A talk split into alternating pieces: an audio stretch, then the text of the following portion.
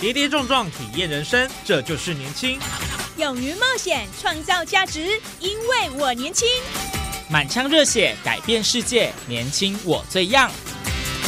不一样的我们，在不一样的路上，找寻属于自己的天空。年轻新势力二点零全新出击，正声广播公司台中广播电台制作，林燕宇主持。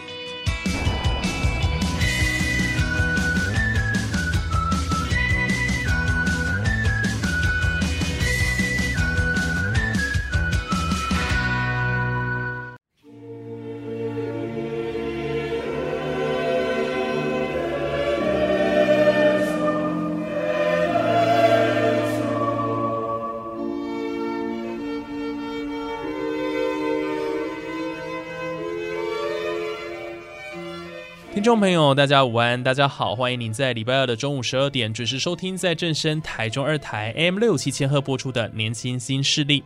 在交响乐团音乐会的舞台上哦，存在感最高又最神秘的，一定就是乐团的指挥。每次音乐会上哦，指挥都在所有人的目光下。迈着充满使命又优雅的步伐走上台，整理好服装，那背对舞台，面向乐手，开始挥舞手中的指挥棒，那给观众留下一个谜一般的背影，然后 还有这个后面的后脑勺，很多外行人可能都会说，好像指挥很轻松，真的是这样子吗？有没有一些误解在里头啊？那这集就让我们来解开指挥家的种种谜团，保证是非常有趣，一定要继续来给我们听下去。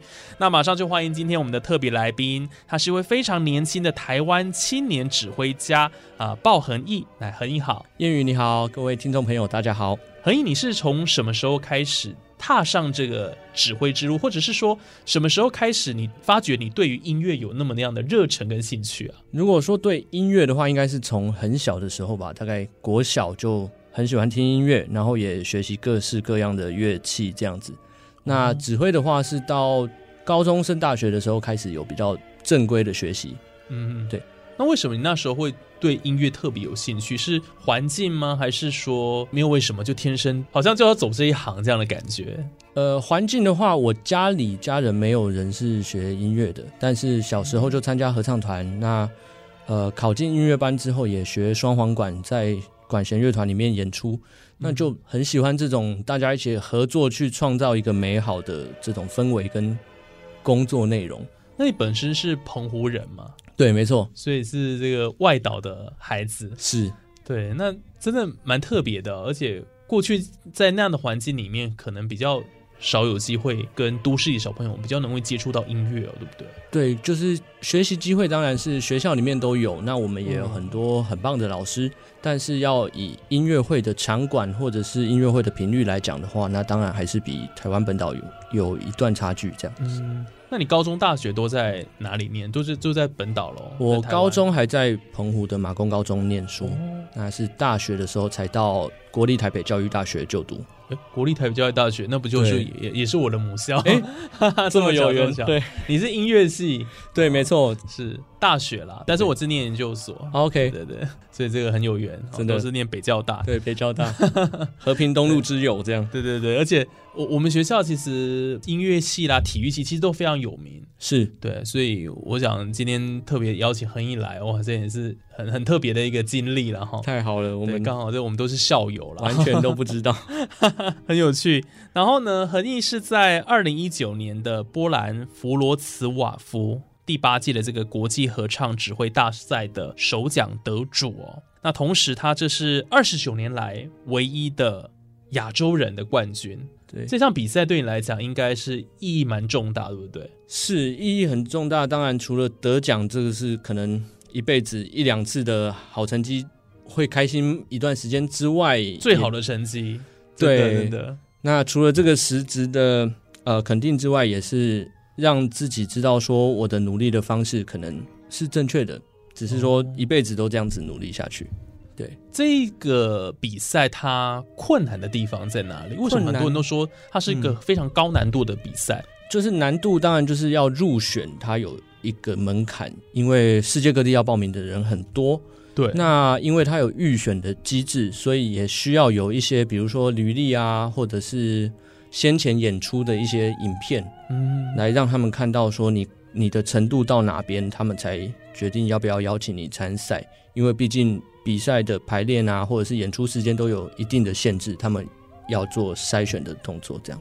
哦，所以等于说这个比赛事先会有类似像海选的一个对类情形这样子，是。是用影片吗？影片，然后还有你的呃演出啊，或者是工作啊、学历这些学经历的文件的资料，这样。嗯，那大概会筛出多少人，然后可以进去这个比赛？像我过去比赛的时候，第一轮是筛到剩下十六个人，哇，只剩十六个，第一轮就对筛到十的是十六个，对 那这样算人数非常的少哎，已经第一轮已经砍掉绝大多数的人了。对，通常是这样，所以我们同学们有时候互相都笑称说，嗯嗯、去投指挥比赛或者是这种比较大型的音乐比赛，好像在买乐透一样，嗯因为有时候就算你好，也不一定被看到。对啊，对所以你很不简单，就在第一阶段你就已经先入选了十六位其中之一。对，其第一阶段有时候除了能力或者是你的经历要到一个水准之外，也是运气很重要。对，因为有时候真的看到好多很好的同辈或者是同学啊、同行啊，有时候在第一轮就没有收到邀请，就是其实蛮可惜的。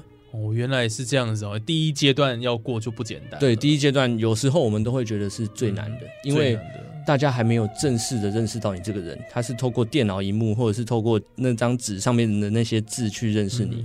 嗯，就多少这样子，好像感觉会有一点落差哦。对啊，对，但是就不管如何啦哈，总算还是进去了，进去到这个第一阶段之后，那第二阶段会怎么样来考试啊？所谓的指挥考试，我们大家可能会很好奇说到底怎么样来考？对我们讲比赛或考试，它都是就像我常常跟人家分享说，它就是把你很长的日常的工作去把它浓缩到几分钟，然后一个小时之内去看你的临场反应，嗯看你的比如说对呃音乐的话，我们讲说对作曲家的了解，无论是风格上的掌握，或者是呃合唱指挥的话，那它要牵涉到不同的语言对，的理解。哦，对这个，如果是以合唱指挥比赛来讲，语言又会比管弦乐的比赛稍微多了一些变化。这样，所以主要你的主修也是比较偏就是管弦乐跟合合唱的唱指挥的部分。对两个硕士，因为在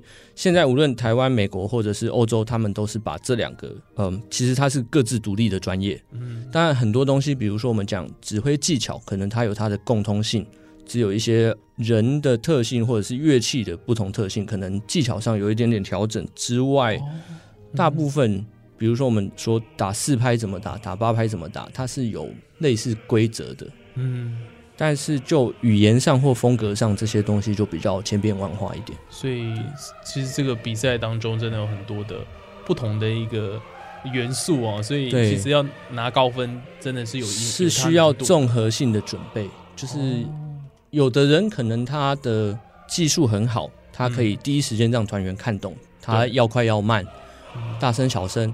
可是他语言上在跟大家表达的时候，可能比较没有那么流畅，因为可能每个人的外语能力又不太一样。那或者是说，嗯，我们在不同的国家比赛，无论是我之前在斯洛维尼亚，或者是这个在波兰，都会有地主选手，那他们可能就比较有优势。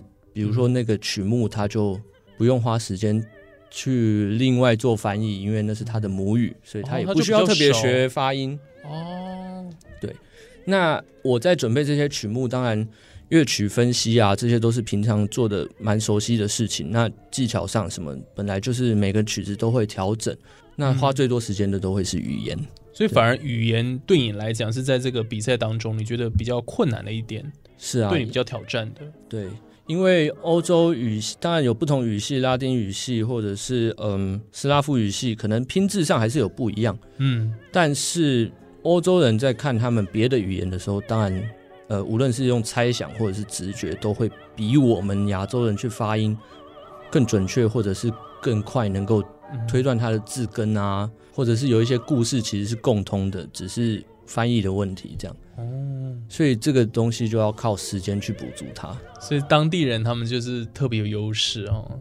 所以对我们亚洲人来讲，对，但是我们我觉得这个转机就是说，他们可以看到你的努力有多少，哦，或者是他们可能想象不到你可以知道这些东西。嗯但当你在过程中，呃，把你的准备表现出来的时候，他们也会特别感动吧。所以其实有时候不用怕，好像我们不是这个国家的，不对啊不用担心因为这么多。尤其文化的东西，就是本来就有先天差距，这也没办法说不公平，因为我们也有可能有外国人愿意来学歌仔戏、布袋戏或者是对，京剧，也是可以。但既然我们今天要投入西洋音乐的学习，那本来我就会需要花更多的时间去了解这些文化啊、语言的差异。嗯，这个是我们一开始就知道要付出的心力。对，但的确啊，就是因为你付出了很多的心力，然后也花了很多时间在上面钻研啊，所以嗯你可以在这这场比赛当中拿到最好的成绩，冠军呢，对你来讲当然很有意义以外啦，我觉得各方也非常瞩目，我就觉得说，哇，这个是指挥的一个新星呐、这么年轻呢、然后就拿下了这个国际合唱指挥大赛的首奖。然后其实跟大家再报告一下，他除了是台湾第一位国际合唱指挥大赛首奖得主，他在二零一九年的三月哦，他也获得这个刚刚很有提到斯洛维尼亚国际指挥大赛的亚军。嗯，哦，然后还有最佳斯洛维尼亚作品的诠释奖，所以其实恒毅你过去其实已经拿过非常多的奖，但这一次是最突出、表现最好的一次。对，其实我因为二零二零就是刚好受到疫情的影响嘛，那二零一九是我开始去比赛的时候，我一决定去了那一年，刚好可能很多比赛都办在那一年，那我也刚好是最、怎么讲最强迫自己出去接受挑战的一年。我光那一年就比了四个比赛吧，哇，那四个里面刚好三个都有成绩，那有一个是特别奖，这样嗯就还蛮开心的。对啊，就是没有花太多时间，太过挣扎，因为也有很多同辈有给我分享。那我那段时间也特别的专注去准备这些事情。嗯所以因为专注了，也因为对指挥这个工作真的是蛮有兴趣的，然后去比赛，能够获得这样的佳绩哦，对让大家都替你高兴。对啊，其实我就是赢了其中两个，然后另外一个特别奖是很开心之外，但是其实我最开心的是我中间输掉一个，也不能说输掉啦，只是说没有走到最后。但是我最高兴的其实是因为他离我这个拿到首奖其实只有一个多月。其实我当下很怕自己说，呃，那个比赛没有到最后一关就会一蹶不振，因为其实这个是十二月的，呃，首奖是十二月的事情，我十月的时候才比了一个比赛。那那个比赛其实是我最多时间或者是花最多心心血去准备的一个比赛，他在拉脱维亚，嗯，所以我为了那个比赛准备了拉脱维亚文、俄文，就是我碰过最难的两个语言。哇，然后花了最多时间。然后他那个比赛除了合唱之外，他还有管弦乐的部分，所以其实我是花最多心血跟抱最大希望去比的比赛，反而 他们就是最后都是留给地主选手。那我最高兴的其实不是后面得奖，而是这个过程中，我从好像对自己的准备有所怀疑，到重新回到舞台，然后终于就是努力有所成绩的这个过程。对所以你觉得获奖不是你最开心的事情，反而是这个准备过程当中，你觉得自己的成长非常的大，对，就是特别是你觉得，嗯可能你在准备过程当中有很多不确定性，对你甚至不确定到底自己努力的这个方向对不对。是因为有一些比赛，尤其是艺术性的比赛，我觉得很难的事情说它不像体育比赛。我们今天棒球三振就是三振，四坏球就是四坏球。那哦有争议的地方，我们还可以透过重播去去看。嗯，艺术的比赛它很主观，或者是真的牵涉到太多东西了。哦，对了解，这样讲也对哈。没错，就是但是就自己的努力的方向，或者是那个投注的嗯程度，就我觉得那个信心是很重要的。所以刚刚听了这个恒毅的一个介绍，让我们了解到说，其实在这个指挥的比赛当中，哦，有很多需要去克服的，尤其是语言这个部分是最难的。当然呢，他自己的一个努力，他也就愿意相信自己，然后去逐梦了，所以才能够在这样的一个国际级的一个指挥大赛拿到这么好的成绩。当然，我想，呃，我们接下来下一阶段节目还要继续跟大家分享的，就是有关于指挥这部分。因为刚刚我们谈了，呃，恒毅在呃各个指挥比赛都达到非常非常好的呃成绩，那有很好的表现。那究竟指挥这个职业它有什么样神秘的面纱呢？我们下个阶段节目要为大家来揭晓。先休息一下，马上回来。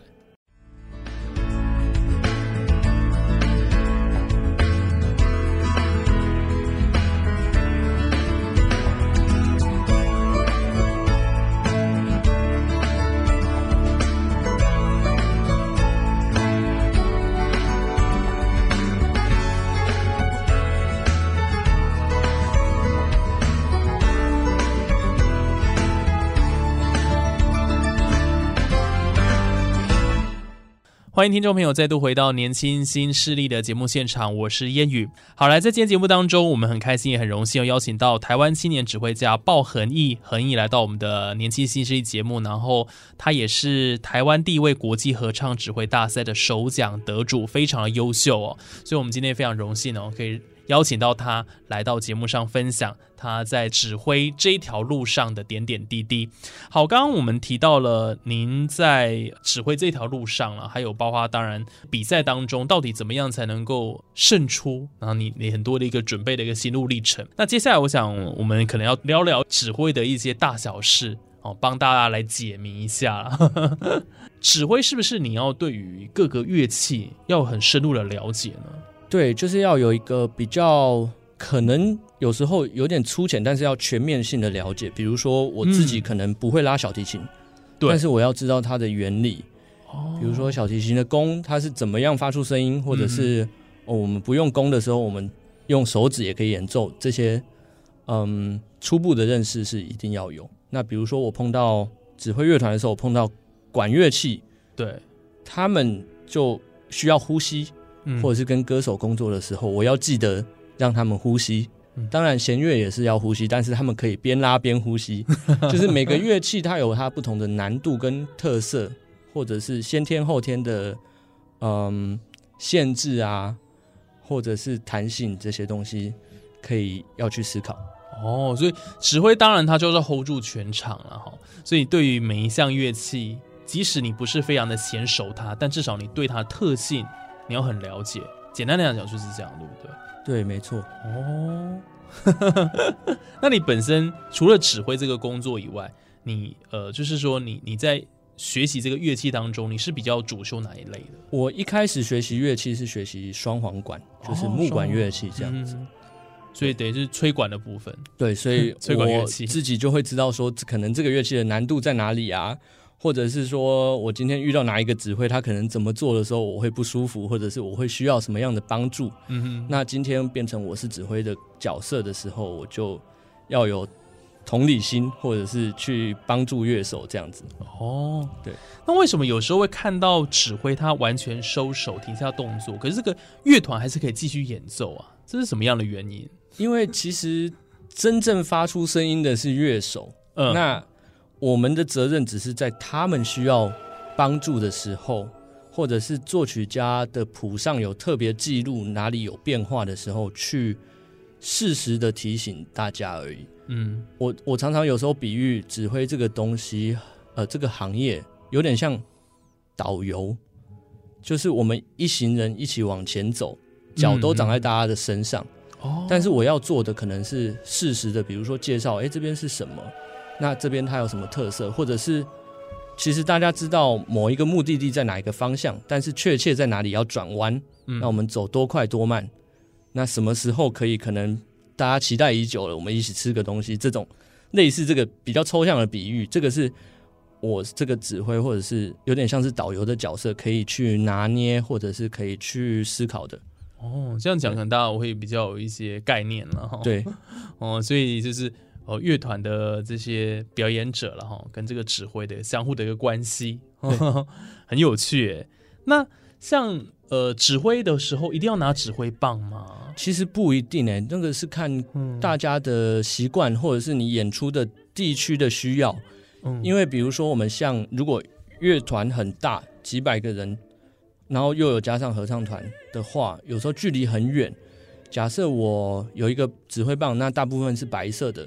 它在灯光下的反射，那尤其舞台就是他们看指挥的时候，看到后面如果是黑的，那个反射会比较清楚。嗯，那我们也讲说，指挥棒是手的延伸的一部分，它等于说会让大家可以聚焦，那可以去看到你我本来手可能比较长，那大家可以比较清楚的看到这个我手在动的那个点在哪里。嗯，但也是会看音乐的需求。如果比如说我今天只是指一个。很小的重奏团或者是合唱团，那我放下指挥棒的时候，我的手指可能比较灵活，或者是手会比较放松，那它可以做到不一样的音乐的表现。哦，了解。所以，嗯，这个指挥这个工作真的有很多的其实秘密在里头。哎，对啊，他除了就是因地制宜，然后又要看时间点，然后也是看人，因为有的人他一拿指挥棒他就很紧绷，或者是嗯有的人反而上台有时候不自觉，呃没有拿指挥棒，他突然手可能呃，比如说末梢有点抖，这样反而拿指挥棒比较有帮助，其实很不一定。哦那也要看场合或看有时候看心情，嗯可能觉得今天哎这个光线并不是太好，那我可能还是需要指挥棒，或者是我今天特别放松，我想要更弹性、更柔软一点，那我可能放下指挥棒，可能有更多的表现可能。哦，这样所以指挥棒没有一定需要了。没有一定，但是看状况。那有时候像演出歌剧，嗯因为歌剧的话，乐团会在一个乐池里面，就是低于那个舞台。